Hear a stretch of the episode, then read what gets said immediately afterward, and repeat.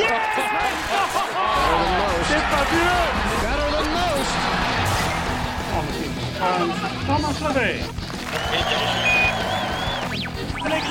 Journal du golf, le podcast sur l'équipe.fr. Salut à tous, bienvenue dans le podcast du Journal du Golf. Cette semaine, on débrief l'US Open, la victoire de Brooks Kopka, la polémique Phil Phil Mickelson et la 25e place de Mathieu Pavon. C'est tout de suite dans ce 23e numéro du podcast. Et pour animer avec moi cette émission, Arnaud Thius, Martin Coulon et Benjamin Cadieu du Journal du Golf. Salut messieurs. Salut Jean-Philippe. Salut JPTO, salut Bonjour. Jean-Philippe. Allez, avant de commencer euh, cette émission, messieurs, je vous propose de, de rendre un petit hommage à Peter Thompson qui nous a quitté ce mercredi à l'âge de 88 ans. Alors, on rappelle, l'Australien avait remporté 5 British Open, dont 3 de suite entre 1955 et 1957. Et il comptait pas moins de 23 victoires sur le Tour européen. Messieurs, une réaction C'est encore un grand monsieur du golf qui, qui nous quitte Arnaud, vous l'avez connu? Non, non, on ne l'a pas connu, mais euh, ouais, enfin, c'est sur le palmarès, c'est sûr qu'au British Open, 3 de suite. euh, voilà, on n'a pas connu ça dans l'ère euh, dans moderne, donc, euh, donc euh, bah, voilà, c'est un grand, un grand nom du golf qui, qui s'en va. Ah, C'était le maître des links, c'est une référence pour beaucoup de joueurs sur comment aborder ce type de parcours proche de bord de mer typique des British. Et c'est aussi le, le premier client de, de Steve Williams, le, le caddie de Tiger Woods, qui a démarré sa carrière. Il avait, je crois qu'il avait 12, 13, 12, 13 ans. 15 ans, je crois. ouais. À peine, il, a- il a- il lui avait donné 150 dollars à l'époque et c'était la, la première fois que le Steve Williams cadayait et on connaît sa carrière ensuite, Greg Norman, euh, puis Tiger Woods, puis Adam Scott. Martin? Ouais, puis c'est surtout une énorme référence pour le golf australien. C'est une grosse source d'inspiration pour euh, bah, tous les joueurs qui ont, qui ont suivi. Euh, on va pas tous les citer parce qu'il y en a tellement que, que maintenant ça devient, ça devient une, une longue, longue liste. Mais voilà, les, les Jason Day, les Adam Scott, les, même Greg Norman euh, se sont inspirés de, de, de ce bonhomme-là. Donc, euh, ouais, bien sûr, c'est une, sacrée perte. Greg. Chalmers aussi. euh, Greg Chalmers, ouais. Allez messieurs, je vous propose tout de suite de filer aux États-Unis. hein. On va débriefer ce 118e euh, US Open qui a donc couronné Brooks Kopka avec un score de plus 1. Il remporte pour la deuxième fois le majeur américain après une belle bataille. hein, Pour la deuxième fois pour la- consécutive, exactement, surtout. pour la deuxième fois consécutive. Est-ce que vous avez vi- vibré, mes- messieurs, pendant cette US Open? On va peut-être laisser la parole. On va peut-être laisser la parole à, à Martin. Martin Et qui était sur place. il- euh, euh, comment non, comment- moi, comment j'y- c'était euh, cette US Open euh, Moi j'y étais donc forcément j'ai vibré. C'était plus une question pour ceux qui n'y étaient pas, mais, mais, mais oui, oui, bien sûr. bah, évidemment qu'on vibre sur un, sur un US Open, surtout après un, un samedi de carnage total comme l'USGA a su, a su en concocter un, et, et après un dimanche un peu, ouais, et puis mine de rien assez incertain, beaucoup plus ouvert et beaucoup plus, euh, beaucoup plus intéressant à ce niveau, au niveau, au niveau, au niveau spectacle au sens propre du terme. C'est sûr que voir un Kopka remporter un deuxième US Open comme ça, et surtout avec la manière, et surtout avec la solidité dont, à la- enfin, dont il a fait preuve. Parce que l'année dernière, il remportait en moins 16. Là, cette année, c'est en plus 1. Donc c'est totalement différent au final. Ouais, ouais, non, mais c'était non, mais c'était vraiment génial. On a eu très peur les deux premiers jours quand on a vu Dustin Johnson largement sous le par. Heureusement, il a une bonne, la bonne idée de faire 77 plus 7 le, le samedi. Et puis là, l'US Open était lancé. On a vu un, un week-end fabuleux. C'est sûr qu'il y a des polémiques sur le, sur le samedi. C'était probablement trop dur et trop injuste. Mais n'empêche que bah, moi, je me régale à voir les meilleurs joueurs du monde batailler pour faire des parts. Moi, Alors, je trouve justement- ça fabuleux. Justement, Arnaud, vous dites euh, génial. euh, ça vous, ça vous, vous aimez voir des, des- des joueurs comme ça de, de ce calibre faire des, euh, des, Mais oui, des oui, doubles bogeys, des mais triples oui, il y a cette polémique. Moi, voir des, des mecs double ouais, bogey sur, sur comme, Twitter, ça, ça voilà, a pas comme, comme le réagi, dimanche dans mon club, mais ça n'a rien à voir avec les doubles bogeys qu'on peut faire nous, pauvres amateurs. C'est des, doubles bogeys où les mecs ils jouent quand même bien. Il faut faire des, il faut faire des bons coups. Et voilà, c'est pas, rien c'est raté, pas un peu maso au final de regarder Ah ça si, si, bah c'est peut-être. En tout cas, c'est maso pour eux, ça c'est sûr. Mais pour nous, mais quel bonheur c'est, c'est- Il peut tout se passer à chaque trou, un birdie comme un, comme un bogey, comme un double. C'est à chaque coup. C'est même pas à chaque trou, c'est à chaque coup. Moi, j'adore. Benjamin Ouais, ça, ça renforce mon amour pour l'US Open qui, avait un petit peu baissé avec euh, Erin Hills et le moins 16 euh, l'an dernier. Mais voilà, c'est un peu ce que, ce que disait Arnaud. C'est, en tout cas, c'est c'est une vraie leçon de, leçon de vie pour nous amateurs, puisque pour une fois dans l'année, on se retrouve avec les pros qui se retrouvent un petit peu à galérer comme nous, à faire des 4 putts.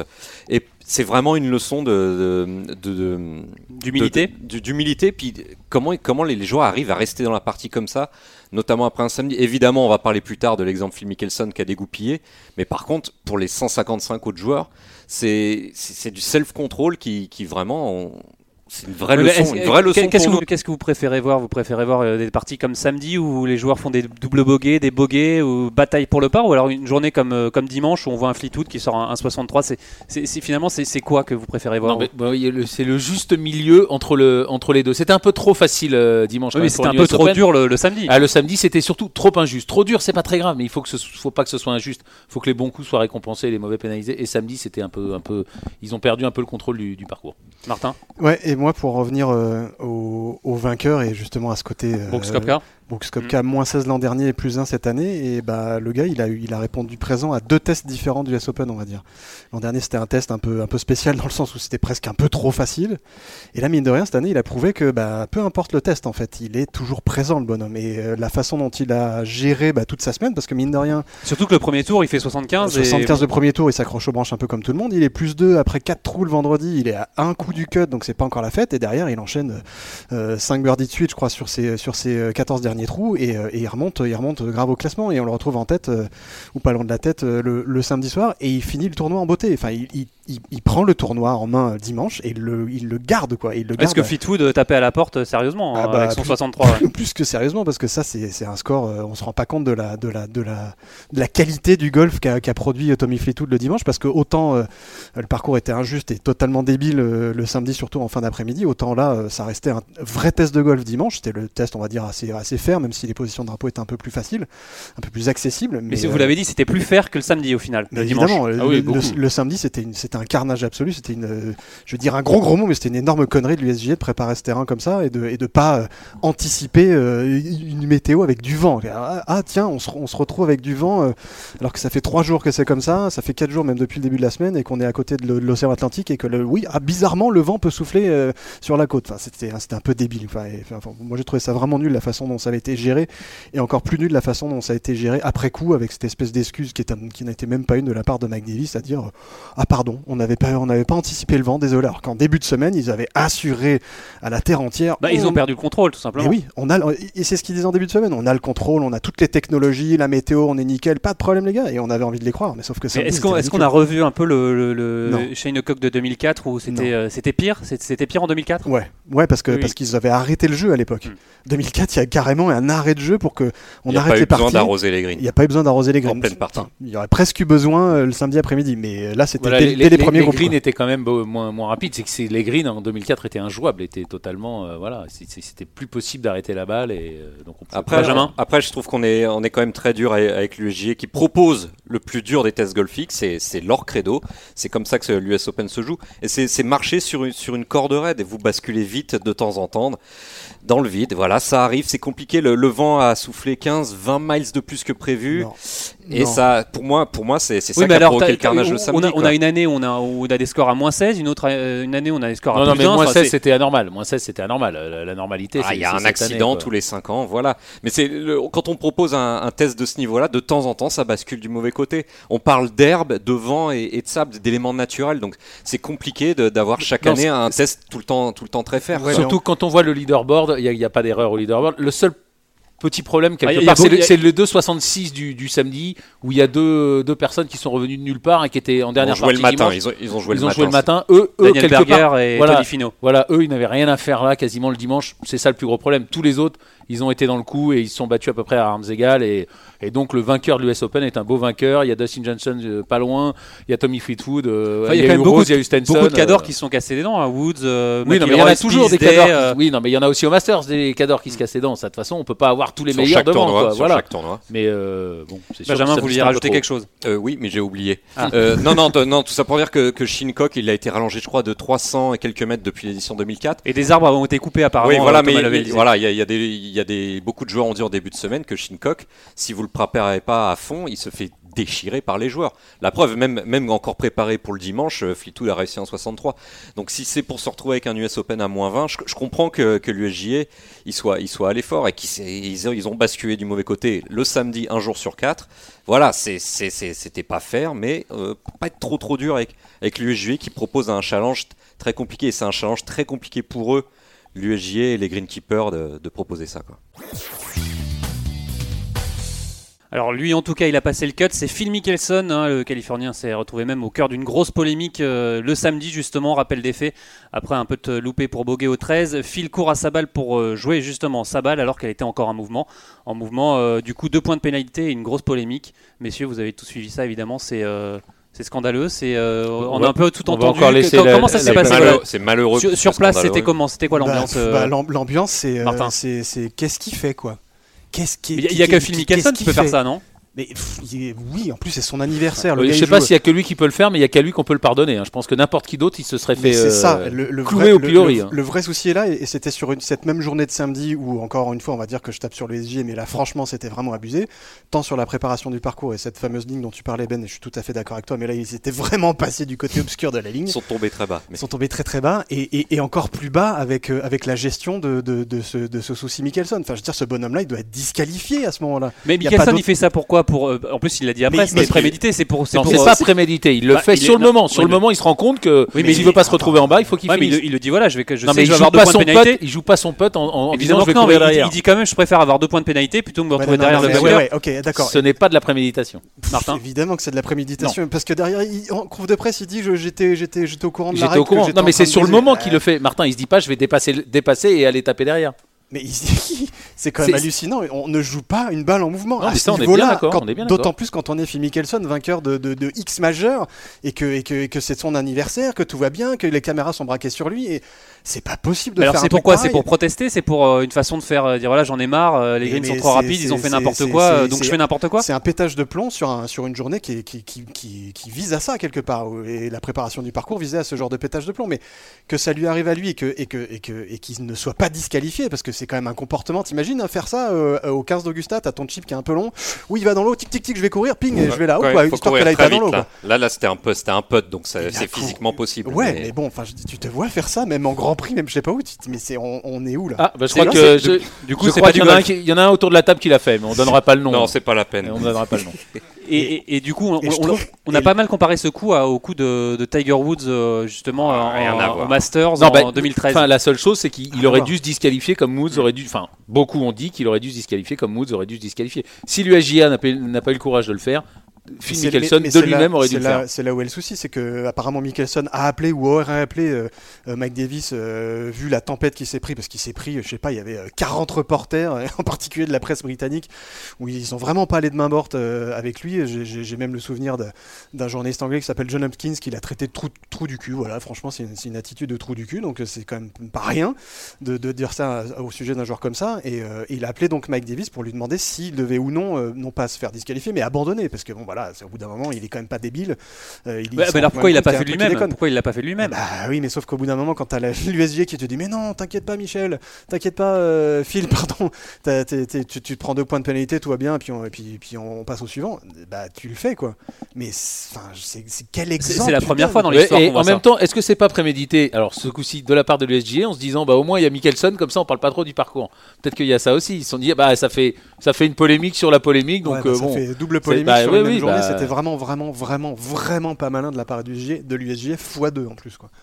Et surtout qu'en plus, il fait, je crois qu'il fait le par le lendemain. euh, Ah ouais, tout- alors tout, ça, euh, ça c'est le clou du spectacle. Ouais, mais ça on s'en moque, qu'il fasse non, part mais euh, plus- le mais lendemain. non, mais c'est la réaction. l'attitude. enfin, Oui, oui, oui, qu'il lève les bras. Voilà, mais qu'il fasse son score, on s'en moque. c'est- ça aussi, c'est pareil, c'est un énorme pied de nez. C'est quand même hallucinant qu'un joueur de ce calibre-là, ce- ce- ce- tu- quand, tu, quand tu sais que tu as été un peu limite sur les règles et que tu dis en plus que tu as prémédité ton action, tu vas à mollo le lendemain quand tu fais ton part. Tu fais t'es content, merci, à bientôt. Mais les, les bras en l'air, voilà. Mais c'est un pied de nez intégral, même à, même à, à- à l'éthique même du jeu. Enfin, franchement, moi, Mickelson, zéro, mais zéro sur ce coup-là, mais vraiment double zéro. Quoi. La, Benjamin la, la femme de Phil Mickelson, puisque Phil Mickelson s'est pas exprimé, exprimé Ah bah non, dimanche, elle l'a fait. ouais. ouais, Elle l'a fait pour lui, elle a dit euh, c'est c'est un homme, on fait tous des erreurs, Ouais, vous ouais, les bah journalistes aussi, Oui, les bah joueurs aussi.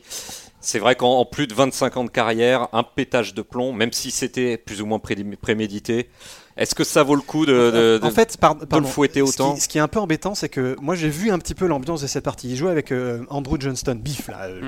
le- C'est les le- deux seuls à avoir fait plus de l'angle- 80. Et, Ouais, l'anglais, l'anglais qui avait terminé même dernier, je crois. Et il finit quelque- dernier, bon, ouais. on s'en fout, mais à ce moment-là de la partie, moi je les croise au neuf parce que je suivais Mathieu Pavon et, euh, et c'était une espèce d'ambiance de kermesse quoi. C'était ouais, on rigolait, Ouais, ça machin, chambrait, ça. tranquille. En gros, ils en avaient rien à kicker, ils savaient bien qu'ils allaient prendre le million, donc Rien c'était à faire, vraiment vous voulez dire. Rien à faire, ouais. Ou Rien à kicker aussi. Mais euh, et ils en ont kické deux, trois, un en trop, ouais. Mais, euh, mais en gros, il y avait une espèce d'ambiance un peu de kermesse, un peu n'importe quoi. Mais peu- Johnston, il a dû halluciner de voir ça. Johnston, il a jamais vu ça. Il disait, mais c'est un truc le plus, c'est le truc le plus débile que j'ai jamais vu. Il a même éclaté de rire sur le moment. Enfin, c'était, Oui, il l'a dit, il a dit c'était lunaire. c'était Euh, débile, quoi. Enfin, il, a, c'est, il a dit que c'était lunaire. c'est pas possible de voir un truc comme ça, surtout sur un US Open, surtout avec un joueur de ce calibre-là. Enfin, je veux dire, c'est aberrant de voir ça. C'est aberrant. Bah, je trouve qu'on est dur quand même. hein. Au final, il y en a eu un petit peu trop autour de cette histoire. Même si évidemment Arnaud va pas être du, du tout d'accord. Le, le score de fil doit pas rentrer en compte, qu'il soit premier ou dernier. On doit pas faire ça, mais Non mais, non, mais, ça non, mais- va, pas- non, mais il avait qu'à il avait qu'à abandonner ou Oui, et mais puis est-ce que- est-ce que si on ça- aurait si ça- parlé, c'est tout. Et admettons que c'est- ce soit Johnston qui fasse ça, il se fait disqualifier. Vous pensez ou pas? Ah, ça on saura jamais. Allez, Non, les- ça, on va pas faire un on procès ouais, d'intention, voilà, on on va pas faire un procès d'intention, on sait pas quoi. Mais bon, c'est sûr qu'en tout cas, ça l'a ça l'a Et au final, on parle plus de. Phil que, que de Brooks. Voilà. Et ça, c'est un vrai Ça, c'est dommage. Ça, c'est dommage. Allez, justement, euh, quand on regarde euh, le classement, on va en parler de Brooks Kopka. Euh, c'est un peu un retour en, grâce hein, pour Brooks Kopka qui était blessé, hein, on se souvient, l'année dernière et qui est revenu, qui a fait une deuxième place ou qui était dans la gagne sur le PGA Tour quand il est revenu. Là, il gagne l'US Open. C'est on le voyait pas gagner. Bah euh, non, il n'y a, euh, monde- il y a Brooks. pas grand monde qui avait parié, euh, qui avait parié sur lui avant le, avant le tournoi. Et c'est ça qui est dingue. Et, et même lui, même son entourage le, le soulignait le dimanche. C'était, euh, c'était de dire même, euh, et je- c'est vrai qu'à posteriori on s'en rend compte, euh, il était même pas cité par Golf Channel, qui est le- le- l'institution absolue au niveau télé là-bas, dans les, dans les favoris de l'épreuve. Quoi. Le tenant du titre de l'US Open sur un parcours qui ressemblait, qui avait vraiment de faux airs d'Erin Hills sur, ça, sur plein d'aspects, sur le côté ouvert, etc. On en a parlé la semaine dernière, n'était même pas cité dans le clan des favoris. Et ça a toujours été un peu le cas de Bruce Kopka. C'est quand même quelqu'un qui, qui, qui, faisait un peu son truc dans son coin. C'est pas quelqu'un qui, c'est pas un mec dans le show-off. C'est pas Dustin Johnson. C'est pas, euh, c'est- beaucoup plus discret, quoi. Et, euh, et c'est terriblement efficace, quoi. Moi, c'est quelqu'un que j'adore depuis, euh, depuis qu'il est arrivé sur le Tour européen et depuis qu'il est reparti sur le Sur le Challenge Tour. Tour même. Sur le Challenge Tour, t'as raison Arnaud, et, euh, mais c'est euh, c'est un, c'est un super joueur de golf, c'est le prototype absolu du, du golfeur 3.0 euh, bah, Ah bah, et puis, à, la- à la puis Dustin Johnson. gagner deux fois de suite US Open, c'est pas rien. Il y en a, il y a pas, pas beaucoup qui l'ont fait. Je crois que c'est le sixième à, à- à le faire. Ouais. euh, C'était le- pas arrivé depuis très très longtemps. Depuis Ça- Curtis Strange. Et, euh, 89. 88, 89, exactement, 1988. donc euh, même, même Woods, même Woods n'a pas, n'a pas réussi. euh. donc ça prouve sa valeur, hein, Benjamin. Ouais, il y a- il y a- moi, il y a un mot que, que m'inspire euh, Kopka, c'est costaud, déjà au sens, euh, au sens propre, parce que je crois que c'est 1m90 et pas loin de 100 kilos. Non, non, non, non. 82. 1m82, Voilà, alors, il y a 84 un- kilos, plus mais c'est vrai qu'il est, il est dense, ouais. Mais il est c'est ce grand qu'il comme a, moi, mais il est un peu plus costaud. c'est ce qu'il a fait, euh, c'est ce qu'il a fait sur les dix, les dix derniers trous le, le dimanche, parce que ça commençait un peu à partir dans tous les sens niveau mise en jeu, à aller dans le foin, et à chaque fois, il, a, il avait le petit chip et le joli putt pour. Ouais. Pe- Pour Petit venir- chip, il a fait, il a fait des, des approches potes de 100 mètres ou quand il est Ouais, revenu. ouais, euh, de- voilà, depuis voilà, le voilà. foin, de, de- depuis sous le green, depuis au-dessus Ouais, du Il a green. sauvé les le parts de dingue, quoi. Il a sauvé, il a sauvé beaucoup de peurs, donc c'est pas qu'un déménageur qui, qui tape Et- fort. C'est ouais. pas que King Kong comme on le surnomme. Il a été costaud mentalement, physiquement et, et, Non, mais petit et jeu quoi. Même c'est vrai Très qu'il parta- partageait quand même la partie de Dustin Johnson, ce qui est pas rien, qui est numéro un mondial, qui était largement en tête euh, les deux premiers tours. Ils se connaissent bien en plus euh, les deux. Bah, il a quand même quelque part bouffé Johnson. Et bah c'est pas rien. On- le Johnson qu'on annonce, on a même cru encore vendredi que ça allait être la nouvelle, la nouvelle chose, le nouveau Woods, qui n'y arrive toujours pas. Parce Et bah, qu'il avait il a quel- les yeux dans les yeux. Il a quand même battu Dustin Johnson et même plutôt euh, à plat de couture, même si la femme de Johnson n'en était pas persuadée à l'arrivée du 18, mais ça c'est autre chose. Donc chapeau Brooks Koepka parce que euh, vraiment il fallait, euh, voilà, il fallait le faire. Battre Dustin Johnson en tête à tête un dernier jour du US Open, euh, c'est encore plus beau, encore plus fort. Allez, quand on regarde le, le classement de, de cette US Open, hein, on se rend compte qu'il y a beaucoup de beaucoup d'Américains hein, dans le, dans le top 15 euh, et seulement 6 Européens. Vous allez me dire, euh, Arnaud, Bah, c'est- pas mal. Mais bah oui, euh, oui, c'est c'est pas. pas, c'est leur tournoi, top c'est- 15 quoi. Donc euh, non, non, mais c'est les Européens effectivement, les Américains on les a beaucoup vus, mais il y avait quand même quelques Européens qui sont là et qui donneront du fil à retordre aux, aux Américains en Ryder Cup. Benjamin? Non, mais c'est leur tournoi, ça s'appelle l'US Open, c'est c'est quand même ultra spécifique et c'est quand même beaucoup demandé aux Européens de performer dans, dans ce tournoi-là. C'est c'est conçu pour eux, quoi. Si vous grandissez pas sur ce type de gazon, ce type de, de setup, c'est quand même très compliqué de débarquer et de ne serait-ce que passer le cut. Et on, en parlera plus tard de, Mathieu Pavon, cette belle 25e place. C'est pas évident. Il y a très peu de rookies euh, européens qui, qui performent. À la différence d'un Masters, on peut voir un Torbjörn Olsen débarquer et faire sixième. Je crois que c'est très très rare de voir un rookie européen performer à l'US Open. Ça demande pas mal d'expérience. Donc vraiment, c'est c'est pas surprenant. On va pas se, on va pas spammer de voir autant d'Américains au top 15. c'est Martin. normal. Ouais, et oui, en même temps, d'accord avec toi, Ben. En même temps, euh, oui et non, parce qu'il y avait quand même pas mal de conditions euh, qui favorisaient les jeux à l'européenne. Un peu. Linksy. un peu Linksy, ouais, comme on dit, un peu, un peu, un peu le jeu de Lynx, un peu avec de, cette espèce de créativité autour des greens, parce que c'était pas un US Open euh, au sens euh, rough à 10 cm des greens, c'était c'était beaucoup plus ouvert au niveau du petit jeu et c'était beaucoup plus ouvert en, en entrée de green aussi. Donc il y avait vraiment une, il y avait de la place pour des, des joueurs comme bah voilà, euh, Henrik Stenson, euh, Justin Rose, euh, Tommy Fleetwood évidemment, il l'a prouvé le dernier jour, mais il y avait de la place pour ces Européens-là et c'est moi c'est un peu décevant quand même. C'est c'est un peu euh, un petit goût d'inachevé sur sur sur ce US Open parce qu'il y avait vraiment la place pour euh, ouais pour ouais clairement une autre victoire européenne. à Ouais, ça se joue un peu- c'est- c'est- Ça c'est- joue à pas grand-chose, c'est sûr. Il y a le petit putt de, enfin le petit putt, 1m50 de, de Fleetwood pour 62. Ouais, et Poulter qui était dans le coup aussi. Voilà, euh, Poulter. Fitzpatrick est pas trop loin, Stenson Rose, ça s'est mal goupillé le dimanche. Mm. Ouais, on est, on était, on n'était pas à la rue, faut pas. Non. ah non, non, non, voilà. mais c'est décevant, dans ce sens-là, c'est décevant. Allez messieurs, on va maintenant parler des Français. Ils étaient deux à l'US Open, Mathieu Pavon et Alexander Levy. Ça s'est pas super bien passé euh, pour Alex, il rate le cut, mais apparemment il était un peu malade, Alexander euh, Martin. Oui, il pas, un peu plus. Il n'était pas un peu, il était clairement euh, complètement affaibli. Alors, euh, on n'avait pas, j'ai pas réussi vraiment à savoir ce qu'il avait, mais euh, ça, c'était entre la, la gastro et un espèce de virus qui le, qui le, qui le foutait par terre. Voilà, en gros, bah, pour pour simplifier, j'ai discuté avec lui le vendredi, vendredi soir, juste après, juste après son, son cut raté, et en gros, pour, pour illustrer son, son, état de forme, il me disait voilà, au 16, il y a un, drive qui, doit carrier 240 mètres, et j'ai failli ne pas le carrier. C'est-à-dire que un joueur qui tape comme, comme lui aux alentours de 260, euh, entre 250 et 260 au carré, n'arrivait pas à, à, voler ce genre de ce genre d'obstacle là. Donc, euh, et puis en gros, c'était c'était clairement, il, il m'a dit en gros, si ça n'avait pas été l'US Open, j'aurais abandonné après 9 trous le jeudi. Voilà, c'était ça l'état de forme euh, physique de- d'Alexander Levy. Ça arrive au, au- évidemment au, au plus mauvais Au moment. pire c'est moment pour, pour Alex. hein, Au sur, pire, euh, non, au mauvais moment, ouais. Pire, ce serait euh, à l'USPGA euh, si c'était sa dernière chance de- de- d'entrer dans, dans l'équipe européenne de Ryder Cup. Mais il y en aura Ouais. d'autres. Allez, en revanche, Mathieu Pavon, lui, s'est très bien débrouillé pour son premier US Open. Il termine 25e. Euh, bah, vous avez pu le suivre euh, toute la semaine, euh, Martin, et on va joindre tout de suite d'ailleurs son caddie, Arnaud Garrigue, qui a le bonheur, et on a le bonheur de, le recevoir dans cette émission. Il va nous raconter son expérience avec Mathieu Pavon dans cette US Open.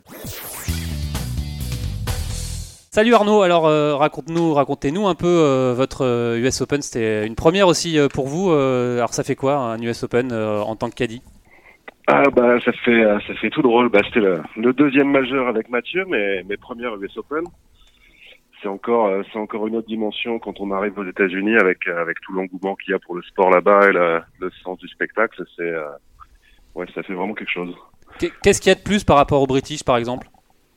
British, bon, il y a tout le côté euh, historique qui va avec le British, mais quand on arrive, euh, quand on arrive à l'US Open, que d'entrée on voit une armée de, une armée de Lexus de SUV qui était mise à disposition pour les joueurs, qu'on nous donne ça pour la semaine. Quand on voit aussi les caddies, comme on est, euh, comme on est traité sur une semaine comme ça, on a des physios à disposition. C'est un peu uniquement les physios, les masseurs, des prépas physiques. Pour vous les caddies Euh, petit détail pour les caddies aussi, même un, même un barbier aussi. Donc on a été vraiment euh, super chouchoutés toute la semaine. Alors c'est une semaine, co- comment, comment vous, vous l'avez euh, vécu en termes, euh, ben, en termes du jeu euh, Voilà, Mathieu fait une, une belle 25e place. C'est, comment, comment ça s'est passé Comment vous l'avez vécu cette semaine?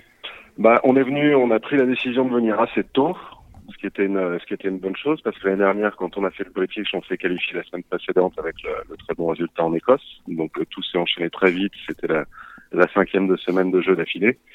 Là, on est, on est arrivé le vendredi pour, euh, pour prendre le samedi, récupérer tranquille, faire notre première recall dimanche. On a pu la faire en compagnie de, de Tommy Fleetwood. On n'était que, euh, que tous les deux sur le parcours, enfin que Mathieu et Tommy a joué. On a pu faire 18 trous sans qu'il y ait trop de monde et ensuite le reste de la semaine refaire des parties de 9 trous, mais prendre le temps de, de se reposer aussi, de faire des gammes, de bosser physiquement histoire d'être euh, d'être prêt pour le jeudi, pas cramé, d'avoir aussi digéré la digérer le fait de jouer cette US Open et de se mettre dans l'ambiance. Euh, Arnaud, Arnaud, Ar- Arnaud, euh, Arnaud, Arnaud a une question pour vous. belle, belle 25e place, mais avant ça, il a fallu passer le cut et euh, passer le cut de, de justesse. J'imagine que ça doit être compliqué d'être dans la limite du cut euh, sur un US Open, sur un parcours aussi difficile que ça quand on est euh, à plus 8. J'imagine que ça, ça doit demander encore plus d'énergie, encore plus de concentration et ça, on se fait encore plus de frayeur. Ouais, ouais, c'est un peu compliqué parce que sur des parcours comme ça, on sait que ça va très vite. Euh, Mathieu a vraiment très bien joué les deux premiers jours, j'ai envie de dire en termes de scoring. Un petit jeu incroyable le premier tour. Le deuxième tour, ça commence sur les mêmes bases. On sait que le parcours est hyper délicat. On a fait pas mal de, de bonnes mises en jeu, toucher les fairways, mais sur les greens, c'est très, très délicat d'arrêter la, d'arrêter la balle, surtout dans les bonnes zones. Donc on essaie de rater dans les, dans les bonnes zones, si, si on peut parler comme ça. Et donc du coup c'était vraiment très très éprouvant parce que beaucoup de chip pots pour sauver les parts. Euh, c'est difficile certains trous d'accepter de, de jouer euh, dos au trou pour aller limiter un bogey ou un double bogey. Ce qu'on voulait surtout c'était pas prendre pas prendre de grosses claques dans la figure. Et début de retour, un mauvais enchaînement, on prend trois points entre le, le 1 et le 4. Et là on commence à voir bah, finalement la ligne du cut qui se, qui se rapproche un petit peu et, et la pression qui va avec et les tensions qui va avec arriver. Alors justement, on dit, on dit que le, bah, évidemment, je pense que Mathieu avait de la pression, mais, mais vous encore plus ou, euh, ou non? C'était euh, co- comment comment on, se sent quand euh, on est limite comme ça? Non, non, non. Alors c'est ce qu'on disait avec Mathieu, c'est assez, euh, assez, assez drôle parce qu'arriver sur les tournois comme ça, maintenant, une fois qu'on est lancé un petit peu dans notre routine, ça devient un tournoi, euh, j'allais dire, comme un autre, et à nous d'essayer de faire de faire le job et de rester dans le processus le, le plus possible. Arriver sur des moments comme ça, c'est surtout, euh, moi j'ai juste une petite phrase à Mathieu quand quand on a pris un petit coup derrière la tête, juste de lui dire, écoute, quand on s'est pointé à Waltonis pour la qualif, si on nous a dit qu'on était un ou deux coups dans le cut avec encore 5 trous à jouer, on y serait allé avec le couteau entre les dents et, et la tête haute. Donc au lieu de au lieu d'avoir euh, d'avoir un peu euh, ce coup derrière la, tête et de le porter comme un fardeau, au contraire de relever la tête et d'y aller euh, et de retourner à la bagarre. Martin, vous avez une question pour. C'est ce qu'il a bien su faire sur la fin. Martin a une question pour, pour vous Arnaud. Oui évidemment Arnaud, salut, on en a beaucoup discuté ensemble la semaine dernière, mais ce, qui était, ce qui était encore une fois frappant et ultra, ultra positif, c'était l'attitude. L'attitude de, de, de, Mathieu, rapport à, voilà, au test, euh, au test global que, que ça demandait. Comment tu l'as senti y répondre et, et en quoi c'était différent des semaines précédentes? Euh, bah, il y a un petit truc, j'allais dire, qui a changé par rapport à ça. Il y a eu un petit déclencheur. Je pense que c'était, euh, c'était à Walt Tennis. On, on a souvent des moments avec Mathieu, Benoît et David où on va se réunir tous ensemble. Et puis Mathieu est hyper demandeur qu'on puisse apporter notre avis dès qu'elle est, que ce soit à partir du moment où c'est constructif. Mais il est très demandeur parce que, sur quoi il faut mettre l'accent, qu'est-ce que je peux améliorer. Et on avait pas mal parlé de parlé de l'attitude, qui était un peu trop euh, un peu trop défensive, un peu trop négative dernièrement, et on est allé à Watenis avec euh, une idée en tête, c'était de gagner la qualif. Jusqu'à la fin, on a joué dans cet état d'esprit et pas de regarder si on est dans le cut ou pas, mais, mais vraiment de jouer pour la gagne. Et Mathieu a un super état d'esprit pendant toute la qualif, et on a essayé d'emmener ça un petit peu à, l'US. Et euh, quand on voit les, les joueurs avec qui on a pu partager les recours, à quel point ils sont j'allais dire fondamentalement gentils, ouverts, ils vont pas être euh, pas être du tout avoir de conseils ou de partager l'expérience, que ce soit les joueurs comme les caddies. Bah, ça nous a vraiment montré la, la, vers ce vers quoi il fallait tendre. Et du coup, Mathieu a une, une attitude euh, ouais, vraiment euh, irréprochable et, et, impressionnante toute la semaine. Benjamin? Ouais, Arnaud, on demande souvent aux joueurs quand ils découvrent les grands grands tournois, qu'est-ce qu'ils ont appris des, des, autres grands joueurs. Et toi, si je dis pas de bêtises, c'est ton premier majeur aux USA. Est-ce que toi, tu as appris quelque chose de, de caddie, euh, de caddie US que tu as croisé cette semaine euh, Peut-être de caddie de grands joueurs. Il y avait Bilas le dimanche. Est-ce que tu as partagé des choses avec des caddies Qu'est-ce que tu as appris Ouais, justement dimanche, euh, dimanche c'était une super, une super expérience et une super journée parce que Bilas est vraiment hyper ouvert dès le trou numéro un. Il a bien discuté avec Mathieu, avec moi aussi. J'ai pu échanger pas mal avec son caddie qui a bossé pour pour son papa avant, donc c'est Tom qui a, enfin Tom, le nom du caddie de, de Bilas, ouais, qui a, qui a énormément d'expérience et de, et de bouteilles. Donc c'est de regarder un petit peu sur le, le carnet de voir comment il va prendre ses notes. Ça peut très bien être aussi de voir dans les petits mots, les petites consignes qu'il va avoir vis-à-vis de son joueur. Moi j'aime bien tout au long de l'année regarder un peu les, les, les, joueurs avec qui on va partager les parties, les caddies, voir comment ils fonctionnent et puis prendre un petit peu à droite à gauche ce qui va, ce qui va me parler, ce qui va m'intéresser. Alors, est-ce que vous pensez que, pour, pour, autant que pour vous que pour Mathieu, il y aura un, un, il y a un avant et un après US Open, euh, ça, ça forcément? Bah, je pense que pour euh, pour tous les deux, et puis ça a été ça a été très clair. On se l'a dit sur le parcours ce week-end. Même si c'était une, une, super expérience de participer à ce tournoi, ça peut paraître euh, simple de dire ça, mais la chose primordiale qu'on aura appris, c'est sur laquelle on aura progressé, c'est sur le, le, comportement à avoir sur le terrain. Je crois que Mathieu en a, en a parlé aussi dans, dans ses débriefs d'après, d'après parcours ou d'après tournoi. Quand on voit les Américains, leur capacité à toujours être complètement détachés du résultat immédiat, leur capacité aussi à être à être détendu, à discuter avec l'autre joueur. On sent vraiment que pour eux, c'est avant tout un combat contre eux-mêmes et le parcours, et ensuite on va confronter le résultat avec avec les autres. Mais il n'y a pas en tout cas les joueurs avec qui on a pu partager les parties, il n'y a pas d'animosité et puis ils font un mauvais coup, ils passent tout de suite à autre chose, vont rester euh, discuter et concentrer sur ce qui se passe devant eux et pas derrière. Donc cette semaine, c'est pour vous, c'est un, c'est un break euh, et Mathieu aussi. Là, donc le prochain tournoi, euh, l'Open de France, c'est aussi une grosse échéance. Ouais, ouais, justement, c'est une, c'est une grosse échéance aussi. Bah, c'était important, je pense, de faire un break parce que là, si on mettait les jours en Allemagne, ça aurait fait un enchaînement quasiment de, de 8 ou 9 tournois en, en, en autant de semaines. Donc c'était important, je pense, de, de, venir récupérer un petit peu et puis justement bien préparer l'Open de France. Comme ça, on va y aller un petit peu plus tôt avec Mathieu, et essayer de, de mettre en place la même même type de routine d'entraînement et de, et de préparation qu'on a qu'on a pu avoir pour cette US Open. Oui, Arnaud, Arnaud, vous nous avez convaincu des, des joueurs du PGA Tour de venir à l'Open de France là à Shinnecock. Vous avez, vous avez vendu la France un peu? On a essayé, ouais, bah, il n'y a pas eu besoin de, de trop forcer pour, euh, pour bien vendre le, golf national. C'est vraiment un super, un super parcours, un super test. Et, euh, et par rapport à Shinnecock, c'est un peu, euh, c'est assez similaire comme, comme type de golf. Il y a pas mal de ressemblances. Donc on a, ouais, on a essayé de promouvoir un petit peu la, la- notre Open national. Allez, merci beaucoup euh, Arnaud d'avoir pris quelques, quelques minutes pour, euh, pour nous répondre et ben, on vous retrouve euh, ju- justement avec Mathieu à l'Open de France. Avec grand plaisir. Alors il nous le disait hein, Arnaud, euh, l'attitude euh, de Mathieu a changé euh, pendant cette US Open. euh, un US Open, euh, donc du coup il a pris goût hein, à, cette, euh, à ces tournois aux, États-Unis.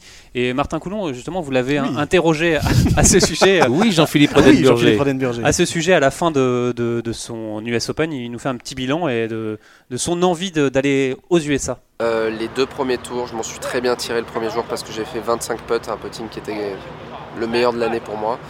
Et un deuxième jour qui était euh, bouffé par la pression et puis pas très bien dans le ballon. Donc euh, voilà, si j'avais fait 4 jours comme euh, dans le swing comme j'ai fini le tournoi, j'aurais fait pour moi une très bonne place. Mais bien sûr après il y a tellement de choses encore à travailler, le petit jeu. moi, quand je vois un Bilas cette sortie de bunker qui me fait au 18, euh, je suis pas encore sûr de l'avoir dans le sac à ce moment-là. Donc, beaucoup de petits jeux et je pense que ça se, ça se jouera beaucoup dans la tête aussi. De toute façon, moi, quand j'ai été plus jeune, au lieu de faire une fac ou quoi que ce soit, ou de rester en France, je suis parti aux États-Unis six mois et euh, ça m'a changé. Ça a changé le golfeur que j'étais parce que j'étais quand même pas dans les tops français. J'en suis revenu avec euh, le couteau entre les dents.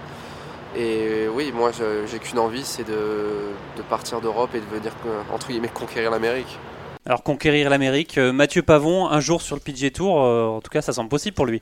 Mais c'est ça qui est intéressant avec Mathieu, c'est et c'est marrant parce que hum, d'un seul coup ça me frappe, c'est il y, a- il y a le même genre d'attitude qu'avec Brooks Koepka. Alors toute proportion gardée bien évidemment, mais c'est le même genre de profil et c'est pas Ah, anodin. il est passé par le Challenge Tour, Mathieu Pavon C'est- aussi. hein. Il y en a un paquet qui sont passés par le Challenge Tour, Jean-Philippe. Et Kopka vient de Floride. Et puis ils man- et puis ils boivent de l'eau tous les deux, c'est quand même assez hallucinant. La Fidji apparemment. Et ce qui est, ce qui est, ce qui est assez marrant, c'est quoi C'est des, c'est des profils de joueurs assez, euh, assez discrets, très très bosseurs. Enfin, on n'arrête pas de le répéter depuis, euh, depuis sa saison euh, l'année dernière où il a vraiment explosé au plus haut niveau européen, en tout cas Mathieu. Euh, mais c'est un vrai gros bosseur et c'est un vrai gros bosseur à la salle. Et c'est pas anodin d'avoir croisé. Moi, j'ai fait une, une vidéo que j'espère que vous avez tous vue Avec sur- David Baudrier. avec David Baudrier, son prépa physique, justement, pendant l'US Open. Et, et comme par hasard, on a croisé Brooks Koepka là-bas, quoi.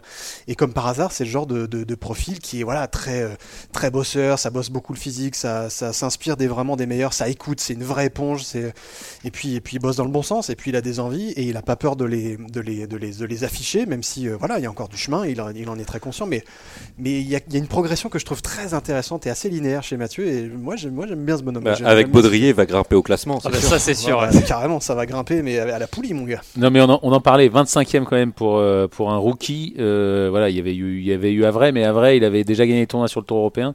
Puis Avray avait terminé Là, deuxième, là vraiment, euh, chapeau, euh, chapeau à Mathieu Pavon. Encore une fois, il passe un, voilà, il passe un, beau cap ou en tout cas, il fait un beau résultat là où on, là on l'attendait pas trop. Euh, chapeau, vraiment, c'est, on a envie de voir la suite. Allez, la victoire de Brooks Koepka permet à l'Américain euh, de prendre la tête du classement euh, US de la Ryder Cup. hein. On, va, on va parler, on va faire un petit point Ryder. euh, alors, pas, pas de changement sinon côté américain, alors que côté européen, c'est Tyrell Hatton, 6ème de l'US, qui reprend la tête du classement des points européens, alors que Matthew Fitzpatrick, euh, 39 39e mondial, là, lui, euh, finit 12e de cette US Open. Pas et se une retrouve, bonne nouvelle pour Lévis. ah oui, il se retrouve euh, dans l'équipe euh, au classement des points mondiaux. Alors euh, vous en parlez, euh, Benjamin, Alexander Levy est le premier français au classement euh, des points européens à la 15e place. Euh, il chute de, de plus en plus, Alexander. Est-ce que euh, le doux rêve de voir un français en rider euh, s'évanouit euh, peu à Bah, peu ou euh, Non, non, ça s'évanouit pas, mais c'est en tout cas, il diminue, ça c'est sûr. euh, Pour et- un gros Open de France. Là, voilà, là, il plus que jamais, encore voilà, plus. il faut- Ah mais il- on il reste- repousse, on repousse, on repousse. Ah bah, et euh, les- les- il y avait des gros tournois, il en reste plus que, il en reste plus que 5 maintenant, il reste 3 Rolex Series, un British, un USPGA et voilà, bah, il faut faire des bons résultats il en reste plus que 5 Hmm. ou il en reste encore 5 Ça dépend comment on voit les choses. Moi j'ai envie d'être positif parce que voilà, euh, ce qui est, ce qui est rageant, c'est de Non, mais c'est qu'il y euh, en avait 7 il y a, il y a ouais, encore enfin, 8 il y a donc, encore euh, un mois. si Quoi, tu donc, tombes voilà. malade euh, de fait, euh, oui, Oui, si tu non, peux mais- pas défendre tes chances, ça, on n'y peut pas grand chose. Et lui non plus, à part, euh, à part être un devin et savoir qu'il va être malade. Non, à la Benjamin, le problème, c'est Voilà. que les, les, les joueurs qui n'étaient pas dans le, les grands noms, qui n'étaient pas encore euh, au ranking, euh, apparaissent tous bizarrement les uns après les autres. C'est- c'est- c'est Euh, évident. Fitzpatrick, Molinari, qui est maintenant, qui on est est, maintenant on est au show. tous, mais- on est tous autour de cette table conscients que c'est une tâche Ouais. qui est très très compliquée et qu'il y a beaucoup de monde qui, qui, qui toque à la porte. Donc, euh, donc voilà, mais moi j'ai encore envie d'y croire, Alex, parce que parce qu'il fait bien les choses et parce que parce que voilà, parce qu'il Bah, tant qu'il y a des tournois, il y a de l'espoir. hein. Voilà, comme on dit. exactement. Jusqu'au bout, on y, on y croira. Enfin, en tout cas, moi j'y croirais. Allez, avant de terminer ce podcast, euh, je vous propose d'accueillir Rémi Rivière, notre Rémi Rivière Ah. national. Ah, bonjour Rémi Pour la traditionnelle fantasy, alors on le rappelle, hein, Quel vous êtes accueil, plus, vous bonjour êtes plus de 500 à jouer euh, avec nous chaque semaine. Alors Rémi, vous aviez fait appel au conseil avisé de Benjamin Cadieu euh, pour l'US Open. Est-ce que la pige a été concluante, Rémi Ben pas vraiment. Euh, le seul joueur qui nous sauve un peu la mise, c'est Tommy Fleetwood qui termine deuxième et c'est nous déjà pas mal, euh, c'est un déjà peu pas plus mal. d'un million de points, c'est déjà pas mal. Mais pour le reste, aucune perf de nos poulains, que ce soit McIlroy, DeChambeau, Couchard ou Grace, c'est raté. Donc on stagne dans le, dans le C'était- fameux ventre mou de la fantasy à la 227e place avec 12 millions d'euros. Et quant à notre ligue, elle est dirigée par un nouvel homme, Clément Gallois, enseignant au golf de Touraine, on le salue. Euh, Clément compte 18 millions de points et 1 million d'avance sur son dauphin. Alors c'est pas très concluant euh, pour Pas nous, vraiment. euh, Rémi. Alors vous voudriez faire appel à Arnaud euh, Thius hein, la prochaine fois, qui avait anticipé la perf de Jordan Spieth. Euh, ouais, c'était pas très concluant non plus. Alors bon, ce week-end c'est le BMW International Open à Cologne. Euh, quel est votre plan, Rémi? Alors avant de vous dévoiler notre équipe, Jean-Philippe, on va écouter celle de Clément Gallois, Ah bah oui. justement, notre nouveau leader. Alors j'ai mis Fleetwood en capitaine, j'ai mis Garcia, euh, j'ai mis Keimer, Betry et Lorenzo. on verra. Euh, Keimer, bon c'est plus euh, c'est plus un choix affectif on va dire quoi. Un joueur que j'aime bien. Après euh, bon il a bien joué en Italie quoi, mais c'est vrai qu'il a un peu de mal, mais je me dis qu'il va peut-être revenir. Et Mike, bah il est chaud, hein, il est chaud Mike, il est capable, hein, il est capable de planter un gros tournoi. Enfin, moi quand je regarde quand je regarde, je regarde toujours un peu les, les, les années précédentes. Et du coup euh, ouais Garcia a plutôt bien joué, Betry aussi, donc bon, c'est pour ça que je le mets dans l'équipe. Voilà, alors pour la team Journal du Golf, on a pris en capitaine euh, Tommy Fleetwood, qui reste sur un 63 presque record dimanche à l'US. Keimer, c'est osé quand même en On ce prend le... moment. oui, faut évidemment, évidemment. Ouais, il est pas dans Garcia- Garcia aussi. Euh, on prend le Danois Torbjörn Olesen, euh, Benjamin que vous appréciez tant, 9ème de la race et titré en Italie au début du mois.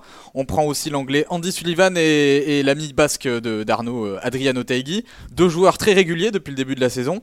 Et puis on tente Sergio Garcia justement, euh, pas du tout en forme Oh là euh, là en ce là moment. là là là. Mais il a terminé deuxième à Munich l'an passé, donc euh, on va essayer. Ouais, il a gagné Et le puis- Aussi l'an Et passé. puis, et puis un petit Frenchie, Mike Lorenzo Vera, euh, il en parlait tout à l'heure, notre leader, qui reste sur 3 top 20 sur ses 4 derniers tournois. Alors pourquoi pas une première victoire sur le tour Ouais, merci euh, beaucoup, Rémi. On va suivre tout ça. Vous avez un petit. une Non, peut-être anecdote- que- peut-être qu'on devrait bosser avec David Baudrier pour remonter au classement. Ouais, Merci, euh, merci beaucoup euh, de, de ce- de cette petite réflexion, euh, Benjamin. Allez, c'est la fin de cette émission. Merci de l'avoir suivi. On se retrouve la semaine prochaine pour une spéciale Open de France. Salut Salut Journal du golf, le podcast sur l'équipe.fr.